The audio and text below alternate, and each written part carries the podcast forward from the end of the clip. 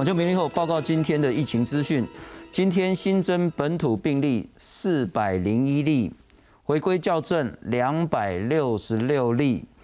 那还是非常不幸的消息，今天新增了十三名个案的死亡。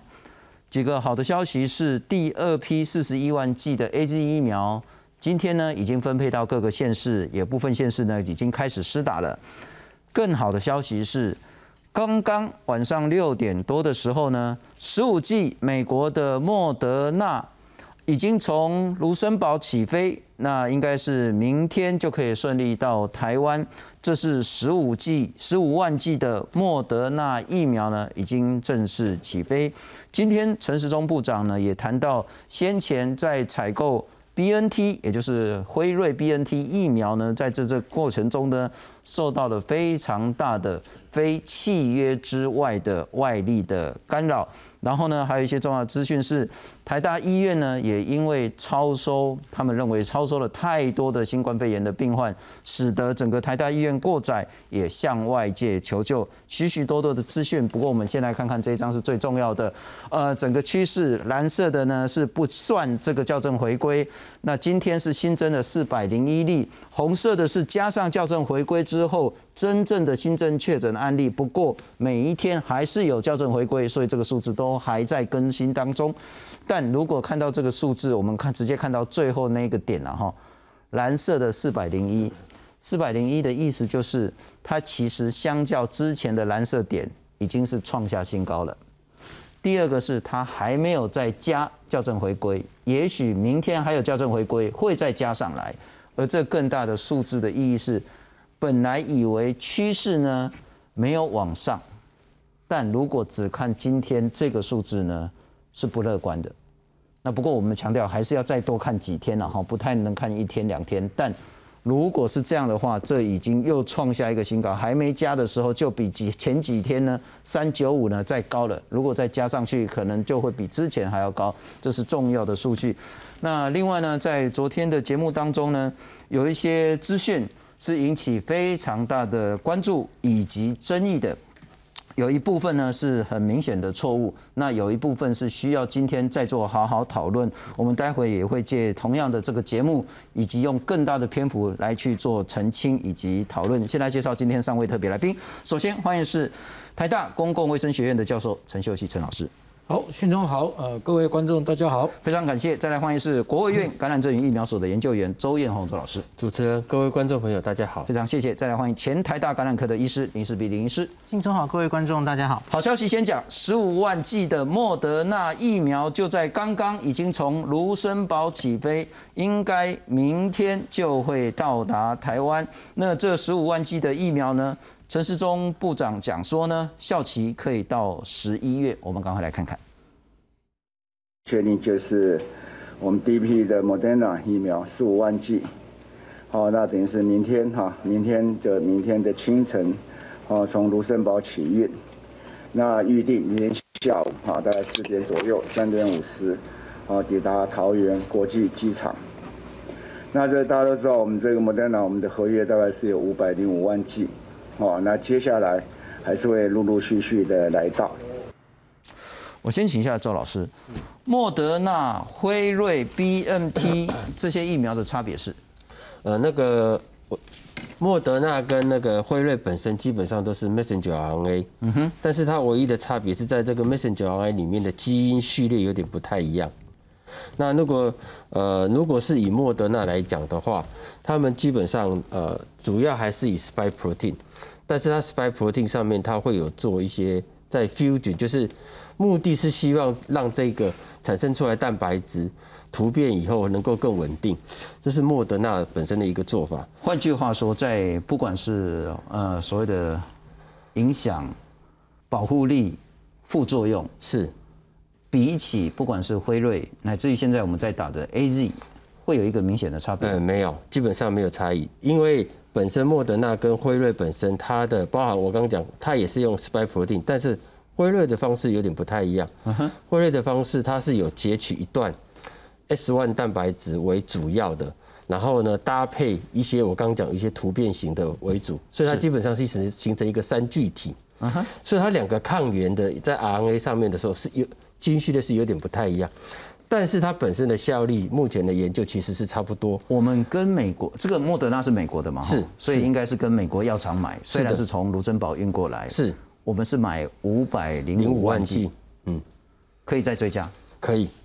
呃，你应该有听到说，主要是拜登总统，因为前一阵子他讲说有至少有两千万剂还要再试出，那这个部分，呃，听他的态度应该是会有追加的希望。OK，哎，因为他会说他分分分两千万剂分给他的盟盟邦，嗯哼，那如果台湾也算在盟邦里面，当然是有机会追加。五百万剂，为什么先来十五万？哦，其实这还是排程的问题，因为我之前一一直有在讲，呃。为什么我们常常讲 A Z 疫苗它的的那个成本是很低的，跟那个 messenger RNA 的技术它相对比较高。其实一个很重要的一个原因是，因为 A Z 疫苗本身不需要加入任何的我们讲的佐剂，它只要产生产出来、纯化出来之后，它的工艺序列是比较简单的，是，所以它单位生产的成本是比较低。好，回到 mRNA 来序列，mRNA 最困难的地方是它在。它必须要生产一个所谓 mRNA，但是 dna 非常的不稳定。它本身不稳定的时候，它必须在低温状态之下才能够保持它的一个三级的结构，mRNA 的三级结构。然后最贵贵的地方是这个时候它加到一个脂质脂脂肪的脂脂质的一个物质，做所谓叫稳定剂，把它稳定住。那在这个过程中，会使包覆把脂质稳定成一个这样一个膜的动作。跟里面是所谓的核酸这样的一个疫苗组合物，那这个部分的话，因为它在加入的过程中，本身因为单单这个质子本身就很贵，其实然后接下来再来是它生产的过程中，这个质子反而是最难生产的，它相当于那个核酸本身来讲还比较便宜，就是整个单位成本。莫德纳比 A Z 贵很多，是啊，在副作用上并没有差异。跟 A Z 有很明显的差异。呃，A Z 的话有号称之前因为一些纷纷扰扰说有一些血栓或等等，保护力在科学研究上是比我们以重症来讲，重症来讲完全没有差别。OK，但是是以保护力，就是说你可以得到打疫苗之后再得到之后的的一个发病率的状况来讲，它是稍低。但是呢，这个部分其实有点争议，因为它是在不同时间点做的临床试验。了解了解。不过我请教一下陈老师了哈，第一个是莫德纳十五万剂，那希望然后可以更快的有更大量的莫德纳以及其他的疫苗进来台湾。那对台湾来讲，现在真的叫做大旱望那个云泥了。是。那不过我们来看看这一张，我我觉得一天大概不太能够下什么定论，但这个数字从三零二昨天。上到四零一，这个我们都是讲当日新增，没有再加校正回归的。校正回归怎么回归不晓得，你怎么样看在今天这个？其实我们在呃，我记得在上个礼拜前，我们就已经从台北市跟新北市观察到，上次我们不是讲它的阳性率有一点回升吗？哦，就是你看到它从呃最高的十三掉到七之掉到四之后，又回升了一波。其实那一波四零一就是我们讲的那一波哦，因为阳性。阳性的确诊个案其实是呃，阳性是确诊个案的预警指标，它虽然不能取代，但是它会，所以这一波我们就是怀疑跟过去的情境，就是在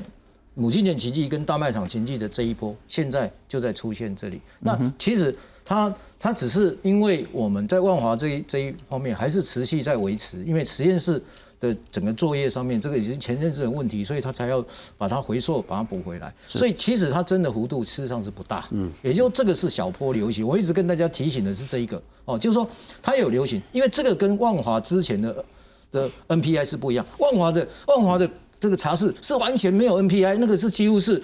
是我们看到为什么五五五点五的再生值，然后再来才万华延伸的这一波，它有 NPI，可是 NPI 其实大概只有。呃，将近只有四十六 percent 的 NPI，所以那个时候台湾其实在那个时候 NPI 是有下降到五十，才会有这么多的情绪感染。那接着开始就大家就警戒起来，哦，一直到三级警戒之前，哦之后，所以我们一直在等待这三级警戒之后的新北跟全国，我们期待它会下降，才会把这个拉到六月十四号。那拉要那因为这样，所以我是觉得你看这个数字，不要大家也不要觉得四零一好像又又回升，那个回升就是以前。在那一第二波第二波人的那情绪感染所造成现在看到的哦。那所以所以这个呃，我觉得这都是在疫情的可控的范围里面。那我请教陈老师了哈，就是说我们其实很在意的是说。不管是从呃五月十五号我们双北三级警戒，乃至于五月十九号全国三级警戒，我们非常在意的是这两波的那个 NPI 有效没效？那要看哪一天的什么样的数字才可以让我们知道有效没效？其实等一下，如果呃再回到我我的有一张哈，就是这一张 slide。OK，在我们的应该在我们这个里面也有。哎，请导播让我看一下。哦，对，这个是我刚刚才，呃，我们根据最新的资料做出来，到五月二十四号，所以你那个曲线就是回归回归完之后做出来那个坝的曲线，就实际的资料了。OK，那你可以看到就是说，第一个在我框起来红线的部分是属于疫情，如果今天。NPI 在警戒完之前跟之后是这样，那之前是什么？你看那个五点七六、五点七八，那个就是第一个查试出来完全没有 NPI 的，这个就是走自然史哦。那你看到有一个数据是四十六 percent，那我现在也要在这个地方跟观众朋友大家稍微哎想一下，我们现在哈开始有 NPI，我们不要叫做安论值。因为我们有 NPI 介入，我们就要把它叫做 R 一值，一就是有效的意思，effective 哦，所以你看那个 R 一值就会从五点七八降到三点一，这个时候就是当警戒开始之前，台湾那时候的 NPI 就是做到四十六 percent，所以那时候就是因为掉下来，所以才会有很多的这个情境感染出现。是，那之后开始就有三级警戒，可是三级警戒完之后，如果你只维持到六十 percent，你可以看到 R 一值还是在二点三。所以你看它疫情都是属于不可控制的。哦，那我们重新用用这个实际的 data 去看，台湾现在最接近什么？台湾现在的疫情，它的这个 N N 这个所谓的这个 NPI 大概是在七那个六十呃六十八到七十五之间。OK，哦，所以目前来讲，如果你是七十五，哦，你看它七十五，它的 R 一值是一点，大概是一点。一点四五，然后如果你 NPI 做到八十，也还有一点一六，哈，所以表示我们现在目前的现况，我根据我的模式，大概我们现在做到的 NPI 大概接近七十到七十五之间，哦，也就是三级警戒。但是这一次病毒，如同我们过去讲过，因为它在隐性期间有太多的隐性感染，一直如果你稍微有一点疏疏，其实六十 percent 是挡不了，还是在二点三，但是你一直要到八十五 percent。才可以把 R 一值下下降到一，好，所以你看到我们一直要做到八十五到九十之间，我们才有可能在六月十四号把这个疫情控制下来。哦，这个就是我们今天，所以很多人都在问说，我们到时候我们到底什么时候确定个要多少才会下降？其实完完全 depends on 我们 NPI 的实施程度好有多大。那我听到其中一个关键的，然后就是说，如果我们要在六月十四号之前看到数字是呃乐观的下降的话。我们的 NPI 大概至少超过百分之八十，对，而现在我们没有超过百分之八十，对，也就是我们现在防疫的程度不够。以我们看的解释，我把它讲白话一点，我我们估计到了大概最高线就是七十五，也就是三级检验完之后到现在大家都很努力，七十五，那那个二十五在哪里？就二十五就是你经常看到的。分成热点跟非热点的传染，热点传染就是那个八大行业的接触场所，还是没有，还是没有断掉。非热点的部分，你看到今天卖场完了之后十连制，但是情绪感染就转到传统市场。嗯，是。还有你看到游民，还有看到过去还有长照，过去这些欧洲国家、美洲所发生的这些所谓的呃特种特特殊族群的感染，全部都在你现在会重现一次。所以你这些二十五 percent 就是这些。好，那我在讲，在 NPI 里面最难、最难、最有效的，但是也最难做到的是什么？就是政府规定你现在三级警戒要五个人情境以上不行。嗯，这个如果可以做到，几乎可以达到它的效益的百分之这个八十到九十。嗯，我们要自己要再慢慢去讲，我们真做到了，真的小于情境。五个人，五个人以上的情境真的全部都避免了吗？你今天停课完之后有没有再跑到其他地方去？这些都是我们看到的 NPI，而 NPI 非常重要哦，因为 NPI。NPI 其实在阻断我们传染病里面的可感染宿主，因为你这样子，你没有你没有跟人家接触，就把它切断了，所以你第二波传染，即使它隐性感染，它又切断，可是它必须以前是六十 percent 就可以，所以我我为什么一直看到我们看到万华，我们真的吓了一跳，我们觉得说我们怎么会传播的这么快？当时，但是因为这支病毒真的传播太快，连六十 percent 都挡不住，所以你就了解，而 NPI 一定还要再配合我们的检测哦，所以你 NPI 实施。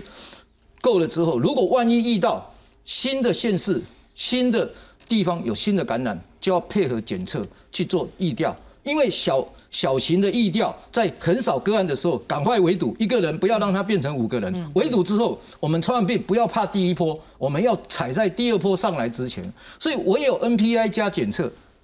最后疫苗来三项下去，我们今天渴望。我们会度过这个难关。大概我们现在目前的处境大概就是这样，所以我们还是非常乐观，告诉大家，虽然我们大家都进步了，但是这次病毒真的是大金来敌啊！大家真的不要轻视它，因为你从这个我这个七十五，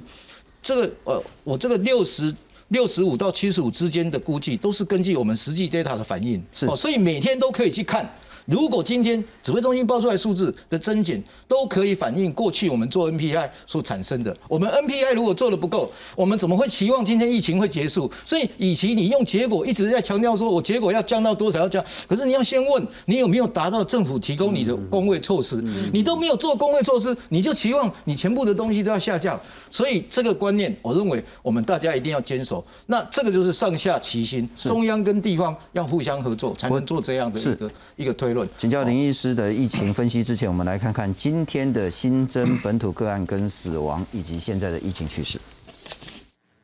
国内再新增四百零五例确诊病例，其中四百零一例本土个案，四例境外移入，另有校正回归本土个案两百六十六例，总计新增六百七十一例。而确诊个案中新增十三例死亡，死亡的病例数再创新高。累计确诊数合计六千七百六十一例，累计死亡人数共有五十九例。部的案例哈，今天在六百七十一例里面哈，那回归之后校正之后，那但现在还是以五月十七号哈是为最高。这次新增十三起死亡个案中，多数为年纪较大，绝大多数是超过六十岁以上到九十岁的长者，而且有慢性病史。不过，其中两名死亡个案，一名只有五十多岁的男性有主动脉剥离的病史。另一名年纪较轻、四十多岁的女性，曾接触确诊个案，但无慢性病史，因轻症安置防疫旅馆，却在一周内死亡。目前来做这些比较，当然给我们一些警惕。染疫的哈，相关的年龄是偏大，话我们还是维持在一趴，也并没有说很明显的来增高。随着确诊人数越来越多，医疗量能不堪负荷，指挥中心也公布最新版的解隔离条件，其中针对解隔离治疗无症状或轻症个案，需符合两项条件。包括退烧至少一天且症状缓解，而且距离发病日已达十天，无需裁剪解除隔离治疗，改为七天居家隔离。至于隔离治疗个案解隔离条件，除了符合以上两项条件外，还需要进行一次的呼吸道前体，PCR 检测结果为阴性或 CT 值大于等于三十，即可解隔离进行七天的自主管理。符合这样的条件解除哈，它是解除隔离治疗。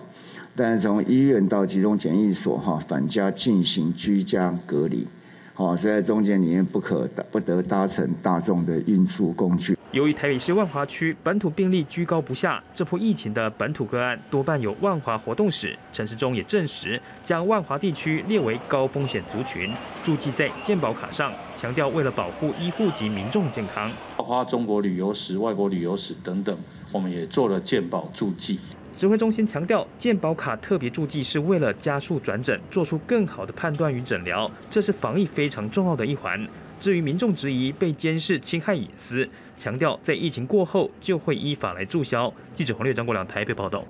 林医师还是请教您现在的疫情。那我们刚刚谈到说，今天新增了四百零一，那那个今天的校正回归回到前几天，今天的四零一是还没有被明天的校正回归加上去，就已经到四零一，这是一个数字。那第二个，我们再来看看相关的这一些呃，包括新增本土跟回归的情形。新增的部分呢，新北市还是比例最多的，那是一百七十七例，台北是一百三十例，那各县市都有。再来呢，校正回归呢，就是几天前的这个数字呢，新北市呢是一四六，台北是一零一。那我们再来看看相关的关联性的部分。呃，疫调中是一百一十七例，已知感染源是两百二十二，那百分之二十一点七这个比例，大概这几天都维持差不多关联不明的情形，你如何看待？呃，应该是我们记得前几天的校正回归哈，几乎都是台北比较多，是就是往回的台北比较多，可是现在变成新北比较多了哈，不管是新增或是校正回归，两边都是新北多。那我觉得这不一定代表什么了吼，因为大家知道台北前面快筛散射的比较快，然后新北后来居上嘛，后来也广设这样子，所以总之我我觉得我们现在看到的数字吼，可能只是代表我们针对哪一群人检查，哪一个地方检查，它绝对数字不一定能代表实际上流行的状况。是。那另外是科批有看到。台北的各行政区，他觉得好像也有一些上来，所以他今天记者会有特别说，他要找出几个热区，然后做一个小规模的普筛，也许到某某些地方，然后做个五十人、一百人这样。所以我觉得台北的数字可能还会变，因为台北原来应该是比较专注在万华这边，所以万华的行政区抓了很多案例嘛。可是台北的别的地方到底怎么样？现在科比应该会帮我们找出答案哦。是，那。这个我我同意信聪刚刚讲的哈，今天是还没有校正回归就已经四百零一，那会有点让人担心。那可是今天还有一个很奇奇妙的数字，大家有没有注意？今天排除的案例有四万例。嗯哼，在在 CDC 的外网，我觉得他们应该是清掉了很多前面的数字。是，这这不是昨天做了四万例 PCR 的意思，一定不是啦哈。他他应该是中间行政的东西，像唐凤有出手嘛，然后把很多资料清掉，然后把它整个都回归回去。是，那我希望这样可以清掉一些前面每天都在追着校校正回归跑，会让我们没有办法很及时的判断这个趋势。是，那希望今天以后可以改善。好，这是一个现在的疫情，但回到 NPI 的部分，我觉得大家很重要，现在很在意的几个点，一个是疫苗可不可以及时的让大家都可以施打，第二个就是现在的管制有没有效，或者是够不够，够不够？呃，那个听陈秀熙老师他做的是那个 NPI 的东西哈，我也找到一个有趣的东西。因为新冠以来，我一直就会看这个 Our World in Data，它有非常多全世界的新冠的一些大数据资料。这是牛津 Oxford。嗨，那他们有提出一个模型了哈，其实就是把全世界各国的防疫指数，然后量化。它里面包括了很多东西哈，包括了你有没有停课停班，活动人数是不是有限制，大众运输有没有减班，边境管制。国内旅游有没有限制？Stay at home 的强度，OK，因为比方说出去搞不好会罚罚款，或者是警察来抓等等哦。然后还有疫苗检验量能、接触者追踪做的好不好，量化成一个数字。那我觉得就很有趣。他现在哈把台湾评成这个，这是全部啦。我找几个我有兴趣的国家，嗯哼，一个是台湾，再来是我很熟悉的日本，是。那再来是我觉得要找要找成功案例国家。OK，就是澳洲、纽西兰。那因为我会找他们两个的原因，是因为其实多半世界各国哈。一旦进去社区之后，几乎就回不来了。那我们先看看台湾吧。好的，台湾被评成了七十四点零七，跟刚刚秀熙秀熙老师说的差不多。他预估我们现在 NPI 也许是做到七十到七十五分嘛，也许还差个临门一脚了哈。那他是评七十四了哈。那我们来看一下我很熟悉的日本如何。稍稍微等一下，七十四的意思就是说，我们从今年。呃，去，呃，这是去年了。哦，这一直哦去年一月二十二号，一年多，一年将近一年半的时间，维持到二三十左右。我们在呃去年上上半年的时候呢，其实是到十、二十、三十，后来就降下来二十多、二十，然后再上去一点二十多，一直到这个月，我们才突然飙升到七十四。嗯，也就是单。护理剂贵型固了，对，好，好来，大概就是这种感觉。OK，是最近我们才到七十四的，嗯，好。然后另外我们看一下我蛮熟悉的日本哈，大家应该知道日本到目前为止其实已经四波疫情，然后发布了三次紧急事态宣言，那到现在还在紧急事态，可能还要延长。有人说搞不好要一直到奥运之前了哈，奥运都不知道会不会办。那大家可以看到，它没有超过五十过，是。那主要的原因就是因为日本这个紧急事态是没有法源基础的。他之前的一年哦，他 根本没有罚则，所以他是完全靠这个日文叫做自诉啊，就是我希望你关店，可是没有强制力。道德劝说了。对对对，所以日本是很靠他们国民自己的素养来防疫，可是大家就可以看到，他只做到不到五十，那因此看到日本的状况就是好好坏坏，清不了零，然后反正你放松，疫情就起来。然后他们这一整年就面临着经济跟防疫的拉扯，非常痛苦，大家其实都过得很不好，很多商业都很萧条这样子哦。公开天下就是该断未断，对，然后才会在那边勾勾底。那我只是以日本为例子，可是其实世界上很多国家都是过着这样的日子。OK 那所以我要给大家一点希望，我要拿纽西兰。OK，因为纽西兰又是个海岛，就跟我们有点像，而且它大概是这一年以来大家常常提到的优等生。那他们怎么做到的？他们在去年四月哈，那个第一波的时候，他们其实有两波，那主要流行应该算是在第一波。那他们是长痛不如短痛哈，他们在三月底单日冲到一百四十六人后，他一下子拉到九十六点三分，一拉就拉到接近一百，非常严格的封城。非常各式各样的措施哈，然后痛苦一个月哦，他把疫情控制下来，几乎清零。那后面还有一次尾巴了哈，那次比较小，那它当然就没有拉到那么高，是它就可以把这个疫情控制下来。那一直到现在，其实纽西兰都过着类似台湾过去一年的生活，当然还是有一定的工位的措可是。起伏也很大啊！你看它一波九十六，然后下来，嗯然后那个那个小确幸之后，它又再上去了。那那就是他有零星个案，他就拉得很高，赶快把它搞下来。所以他后面零星的，你大家可以看到三次了哦。那后来其实都很好，他就很大动作，一有风吹草动，马上很大动作把它清下来。这个不代表说它的疫情起伏，不是代表它的防疫政策。对对对，看到那个火星灰火火花，嗯，他就用所有力气把它扑灭。没错，啊，扑灭之后，大家就可以那个安稳过日子了。是的是的啊，又看到火花，再给它扑灭。没错，一看到一百个、两百个，它就封城了。没错。封了之后有效了啊，大家可以不用封，快乐过日子。又看到再封一次。嗯，那有一个另外在中间的例子啦，澳洲，澳洲也算做的不错，可是它跟纽西兰有一个比较大的差别，它没有。它没有很猛的弄到九九十分去哈 OK 它大概在八十分上下，那所以它其实主要也有好几波哈，它它其实没有像纽西兰完全那样清零，它偶尔有一点零星的。是。那它最重要的一波，我想跟大家分享的哈，它第一波高点是五百三十七，第二波发生在去年冬天，就南半球是冬天哦，那个七八月的时候，最高冲到七百二十一人，这个规模也许比较接近我们现在哈，七百二十一，然后它一开始三级封城。强度不够，它还是继续恶化。后来强化到四级封城，哦，分数又又高一点点。那它总共搞了大概三个月，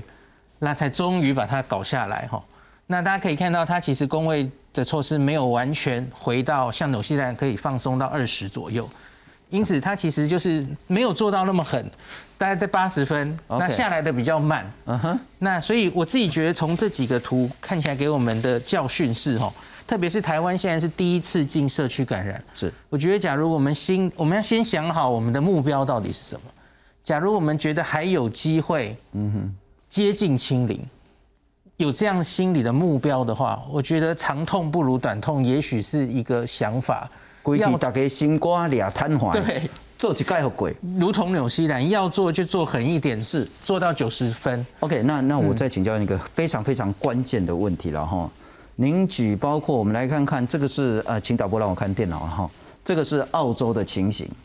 起起伏伏，那它就是有阶段性的，从第四级再降到第三三级，然后维持住那个，它不是像我们来看纽西兰，看到火花防微杜渐的这几盖怕好戏，啊，大家付出很大的代价，可是就是忍受几个礼拜或一两个月之后呢，就可以过小确幸。对，看到火花再来一次。但我想关键的问题是，澳洲、纽西兰的人口密度哦，跟台湾差太多太多。对，台湾恐怕跟日本会很像。是我们有很多的都市，我们有很多密集的人口。是，你别搞一个都市下档嗯谈何容易？嗯澳洲、纽西兰的模式真的我们可以学吗？哦，应该说它他们城市里的人口密度不一定会输我们，大城市像墨尔本，然后雪梨这些地方而主要传染其实也发生在那些地方嘛，吼。虽然他们别的地方是地广人稀，可是本来就是城市才是重中之重，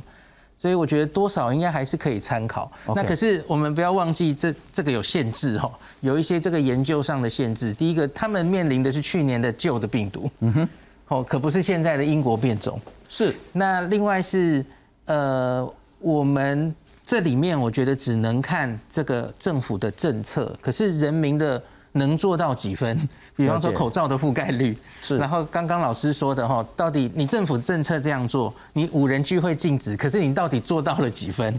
这个其实在这里是看不出来的。了解。所以虽然他评定我们的政策在七十四，我还是私心希望我们的公民素质很好，然后我们其实可以做到接近八十分、八十五分。我有这样心存希望。了解。不过今天新北市长侯友也特别拜托大家。群聚的现象呢，现在有发展到传统市场。嗯，啊，恭喜台湾，也在再去菜市啊买物件，啊，无厝也无通食。嗯，台北起码人就济。那这部分呢，其实大家真的要一起来配合了哈。那不过呢，我们也来看看那个台湾的这一部分。我刚谈到澳洲跟纽西兰的部分，纽西兰跟澳洲的都市人口绝对不会比台湾少，密度大概也不会比台湾差到哪里去。如果他们可以做，真的台湾可以学习参考，而且更重要，刚刚林医师谈到一点，我们面对的是更可怕的变种病毒。这次之前的比较像是原本那个从武汉来的那一只病毒，我们现在是更强的敌人。也就是我们的 NPI 要更强一点。我们再来看看整个疫苗是另外一个关键。我们刚刚谈到说，在昨天有话好说呢，谈到一些重要的资讯，但是引发外界的资讯的一些争议，但也有一些错误。不过我们先来看看今天陈时中部长有谈到，当初在采购 BNT 辉瑞疫苗的时候，约都已经签了，最后那个约都已经定了，可是突然间呢，BNT 那边来说。哎，你不可以写我国，你那个中文的契约不可以写我国，又牵涉到那个高度的政治问题。你讲啊，我谁改？改掉一哦。陈世忠说啊，对，一直去用雕，一直去用雕，雕咖贝啊就没有办法成型。我们来看看台湾在采购疫苗，从去年到现在遇到什么问题？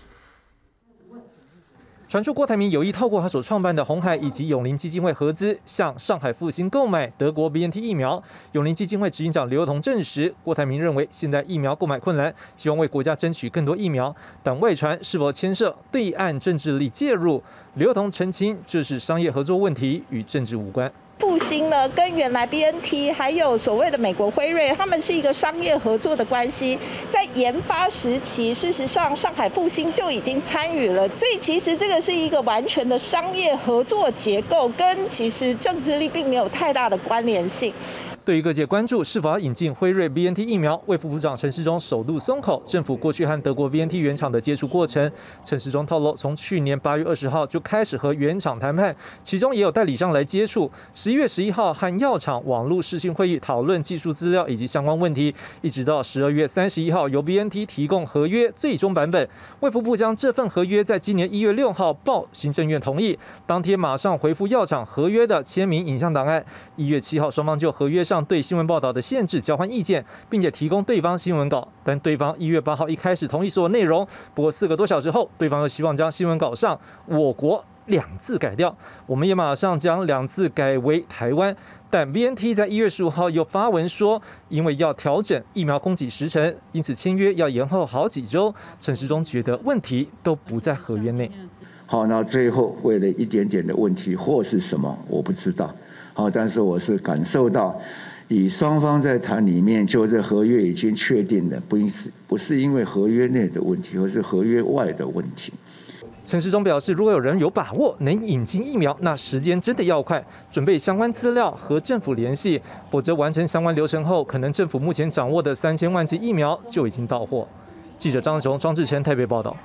这是指挥官陈时中第一次对外面完整说明，说当初在采购 BNT 遇到什么样的过程，以及最后为何会破局。但我再请教一下周老师，我们回到昨天的有话好说，呃，包括林医师也在现场，啊，您很清楚的谈到 BNT，也就是德国，那 BNT 是跟德国的 BNT 跟美国的辉瑞合作来去生产这个 COVID-19 的疫苗。是。那您昨天非常清楚谈到说，BNT 的疫苗呢，在中国上海复兴的这家药厂取得代理之后，然后有部分的疫苗是在中国的深圳分装，拿中德国的原液到中国深圳去分装。然后林医师也再次问您说，那香港那一批现在施打率不高的那一批，难道也是吗？您也很清楚说，香港那一批也是在中国深圳分装的，是是是这样吗？OK，我这边就有两个一个迷所谓的误会的地方。其实中国在呃深圳这边分装了，其实叫是 V one 一六二 V one 这一个。当初他们在合约在当初在一起合作的时候。同时参与到临床试验一期跟第二期，然后在第二期之后，因为一六二 B one 这一个地方，因为在临床试验数据不好，所以他们就停止了他们的终止他们的实验。但是在这个过程，的的确这个 B one 是本来就是所谓在中国这边做一个分，因为他们为了要在他们同时在两个地方做一些临床试验一期跟第二期。那其中呢，有一个地方就是在中国。那因为中国的法规本来就规定，如果你的药品要在我们这边做临床试验，才有机会之后取得药证。所以因为这个方式，所以我们那个时候会一直我在谈论的时候，一开始如果在讲这个部分是以呃 V one 为主，但是呢，因为他是是后续就破局了。但是在那个时候破局的时候，他的确在呃十二月二十号的时候，路特社其实已经发布说，他们要跟那个辉瑞跟呃，那个那个上海复兴要签署一个做一个合资，各出资一万还两亿呃美元各一半的一个金额，出资一个新公司。出资这个新公司的时候，就要开始全力发展 V two 一六二 V two 的这个部分。是。那一六二的 V two 的部分，那因为当初他开始做的时候，他就已经有其实包含一些报章杂志已经有提到，其实他们本来预期是要在三月到四月的时候，因为他们一开始就先说我。没办法，技术一步到位，所以一开始他必须先做的是说以分装为概念，我先原意生产出来，因为他技术没办法生产这个东西，然后在这边做分装。所以呢，那个时候我们在看整个，后续因为没有任何的消息，我们在我在看的时候，我们就会以为，其实包含我们的一些同业，我一些同事现在在中国也认为那个时候是他们做的，但是我们没有想到，他们那个厂是因为。经过这个时候，我在看，才回去再去 follow 的时候，才发现说，因为那个时候他们的技术部分，他们有个叫做 isolator，就是要做分装用的一种机器，并没有到达，以及厂的一些建制没有完成，所以这个地方放弃，所以他们直接再从那个德国总部那边进口 V two 的的原料，要呃德国 V two 的原原成品。再进到所谓的那个要给港澳地区使用，但是他们还是因为没有拿到药证，所以基本上还是给港澳使用。好，这个概念的话，这个地方就是我弄错。为什么？因为那个时候其实不太清楚，原来他们当初已经讲好要签约的动作，之后盖厂的部分并不顺利，因为他们原来预期是在报章是希望在五月的时候可以完成，就可以开始做这些动作。但是我们那时候并没有，我没有察觉到，所以这个地方是其实是我错误的，所以我在这边其实要。等于是我查证不力，所以才会讲出这种说，哎，这个港澳在目前使用的八十四万 G 的时候，还是维持我之前在讨论在 B one 那个时候的方式。嗯对，所以这个地方是我深切的，呃，我觉得我应该跟各位观众朋友说个道歉。那，这个地方是我查证不力，然后导致导致这样的一个结果。但是另外一个部分，有些网友在问说，那如果说要园艺进来要做分装？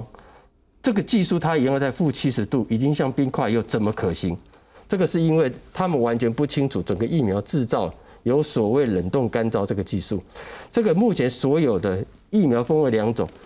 液态型的疫苗跟固态型的疫苗，就是说它在储存的时候有这两种形式。那固态型的疫苗专门针对的就是当当这个疫苗源本身不稳定的时候，我必须用固冷冻干燥的方式变成粉末。这个时候的粉末就可以降到在一般的低温二到四度就可以做保存。那同时，因为你是粉末，你要做分装就开始容易了。我借由粉末的方式做分装，之后再回笼你原来的溶液里面，就变成所谓要打的针剂。所以这个就是回复网友的当初他们在问，怎么可能有证可以做？那我的技术是可行的。会诊一下周老师的说法。也就是说，您得到的资讯是从不管是路透社或是。在去年十二月的时候的报道，是，呃，相关在当时的资讯都是上海复兴是跟德国 BNT 合作，要在中国成立一个成立一个公司，对，然后在中国生产或者是分装，是，但后来这个计划没有实施，对，就是有计划，计划，但是工厂没盖出来，是，没有实施，那这一部分呢是您的错误。那您也致歉了，是。那也就是说，最后不管是 B one B two 都没有说的由中国分装、中国生产、中国制造的疫苗出现问世，因此香港那一批的疫苗。当然就不是在中国分装制造的，对，也就是这两个资讯都是错的，对。然后，但是我要讲的，原来我要做讲的这个目的，其其实不是在讲分装不分装的事情，其实我要我要谈论的是，是我们在因为我那时候考量的是说，我们的疫苗进来的时间，因为需要一些所谓的查核的文件，这个查核文件其实非常旷日费时，即使我们现在开绿色通道作为 COVID-19 专用的，但是以台湾的生物材料防输出入管理办法，它就是需要有一些的资料，尤其最其实最难的就是 PIX GMP 的茶厂认证。好，这个茶厂认证呢，其实我们昨天没有讲得很清楚。茶厂认证的话，如果我们是对当事国，比如说如果是德国生产，我们在茶厂它确定这一个。茶厂认证是有效的时候，其实我们派人要到那边去做茶厂的。是在这个过程中，因为我们是信任现在欧盟的做法，所以我们没有不做茶厂动作。但是回归到，如果我那时候其实在讲说，因为这些茶厂动作是非常的繁琐，加上牵涉到有一些是所谓的政治性的概概念，所以那时候我就在提到说，如果万一它其实如果有分装，你制造的原料液跟你之后的成品是在不同地区的时候，其实你这两边。在有没有要进行查厂？这个就是我们原来是有规定要做。第二个，你的这些所谓的 C PIX GMP 的这些文件，你必须要备齐。了解。不过您这样的说法是奠基在错误的资讯上。是的。因此也就不会有所谓的查厂，或者是说到底那个来源国是哪一国的这个争议的问题。不过也顺着刚刚周老师的话，公共电视特别是有话好说，作为一个公共的一个资讯讨论的一个平台，特别是在疫情期间，我们也对昨天呃我们的来宾。因为他的认知的过程有一些错误，而导致在昨天传递了一些错误的资讯，我们必须以非常郑重严肃的说声对不起道歉。这是一个嗯，我觉得做节目很重要的一个态度。不过我再请教一下陈老师，是从这样子的一个错误已经厘清，再回到现在台湾其实很多很多县市来说，啊，咱都是强要活不落去啊，都要死伤无数啊，啊，进来去甲中国不管多一国啦。摕到手头的才好做疫苗啦，用嘴讲的拢不是疫苗啦。如果我们可以再重新跟上海复兴谈德国的 BNT 疫苗，可行吗？好，我我在这边哈，我我想呃借由这个机会，因为最近大家对这个疫苗哈，大家有一些呃，大家有一些看法哈。我先回到一个最重要，就是说，今天我也知道地方呃的很多人愿意帮助中央，中央急着也要买疫苗。最重要是人民要得到疫苗，可是大家不要忘记，疫苗是一个预防公共财。大家都忘掉了，疫苗是一个预防公共财。就像传染病，今天你不可能今天把一个城市发生传染病之后，只把这个这一个城市解决，因为它会 speed over 到其他城市，它会。所以对传染病而言，外部效用跟疫苗是预防公共财是一样的。所以传染病防治法最高权限的防治法的第五条告诉你，你看。我们指挥就本指挥中心策划制定有关第一个就是预防接种等等演习动员，一直到居家隔离，他已经告诉你非常清楚，这个东西是公共财，所以不管怎么样，中央跟地方对于这个事情，他一定要了解，从预防医学的角度看这个事情，疫苗不可能单独由谁来决定，是他一定要有一个国家决定的策策略。那为什么会这样？我问一件事情。今天，如果你看到有一个县市，它的这个感染力很高，另外一个县市感染力很低，而感染力很低的东西拿到疫苗，感染力很高的没有拿到疫苗，那你把疫苗打在低感染区域，把疫苗反而高感染期不打，那你想这样有达到疫苗真正保护的作用吗？所以这个就是公共财的一个观念。是。那我们今天的争论就是，我们常常把这个疫苗的公共财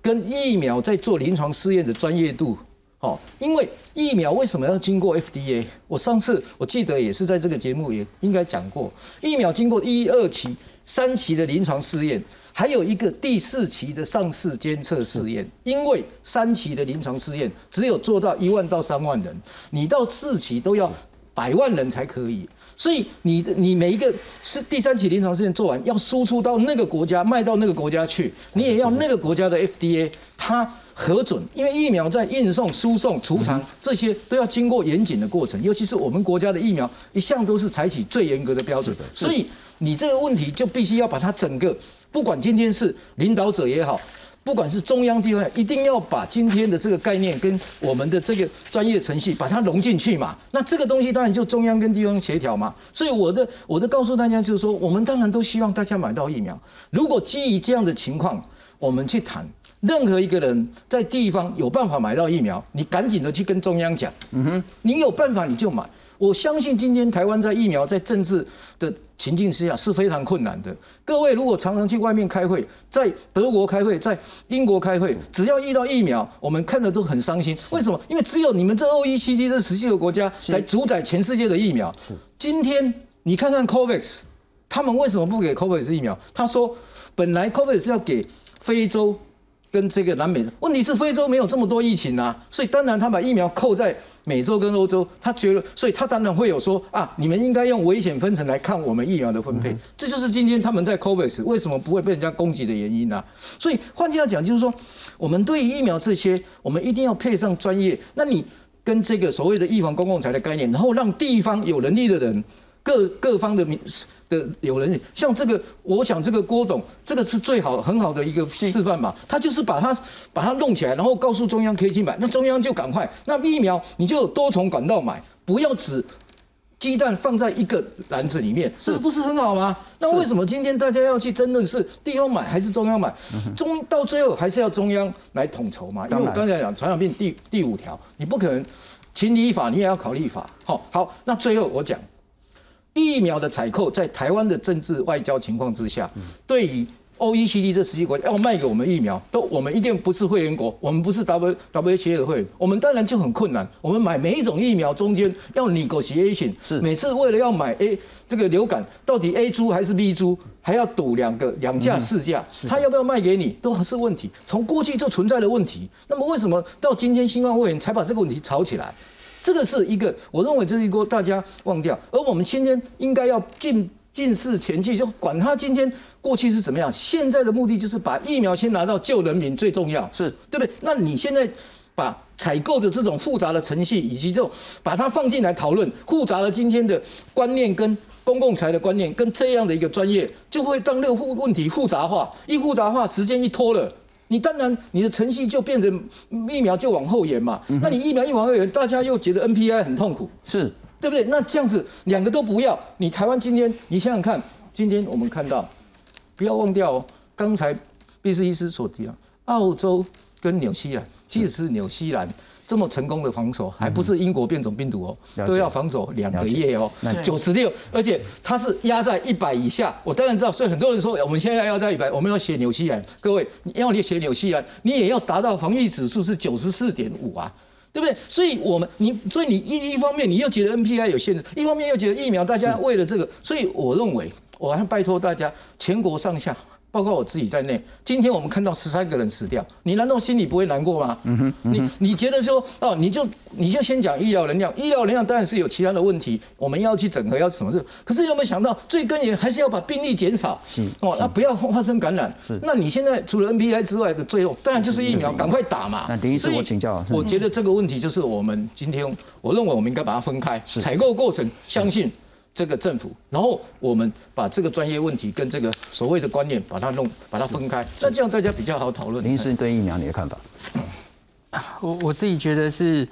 我今天脸书有 po 一篇，就是群体免疫。大家其实现在好像因为疫情有点严峻，所以都在想啊，疫苗什么时候来？可是大家不要忘记了，群体免疫要多少才能满足啊？恐怕要六七十以上。对，我们指挥中心是抓六十五 percent，可是我自己觉得六十五有点保守。因为不要忘记，它是用 R 零值来算的，然后一减 R 零值分之一呃啊零值分之一，然后不要忘记还要看你打什么样的疫苗，